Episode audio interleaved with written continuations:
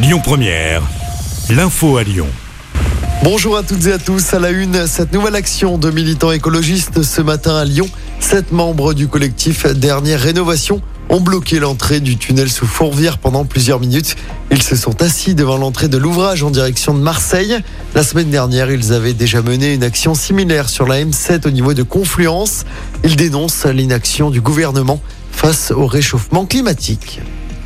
C'est la journée internationale de lutte contre les violences faites aux femmes. À Lyon, un rassemblement est notamment organisé à 19h devant le palais de justice. Rassemblement organisé par le collectif Nous Toutes pour rendre hommage aux femmes qui ont été tuées par leur conjoint ou ex-conjoint cette année.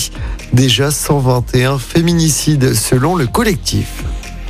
Cinq mois après le meurtre de Julie, 26 ans, une reconstitution a eu lieu la nuit dernière selon le progrès.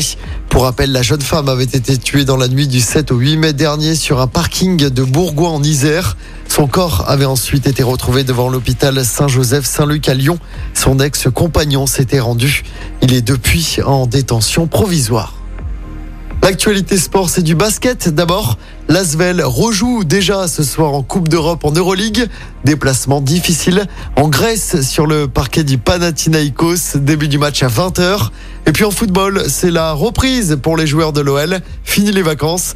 Ils sont attendus au centre d'entraînement de Dessine tout à l'heure avant de s'envoler pour un premier stage de préparation en Espagne. Ce sera dès dimanche. Ils disputeront un premier match amical le 1er décembre prochain face à Louvain. La reprise du championnat, pour rappel, est prévue le 28 décembre. Déplacement sur la pelouse de Brest. Écoutez votre radio Lyon Première en direct sur l'application Lyon Première, lyonpremière.fr et bien sûr à Lyon sur 90.2 FM et en DAB+. Lyon Première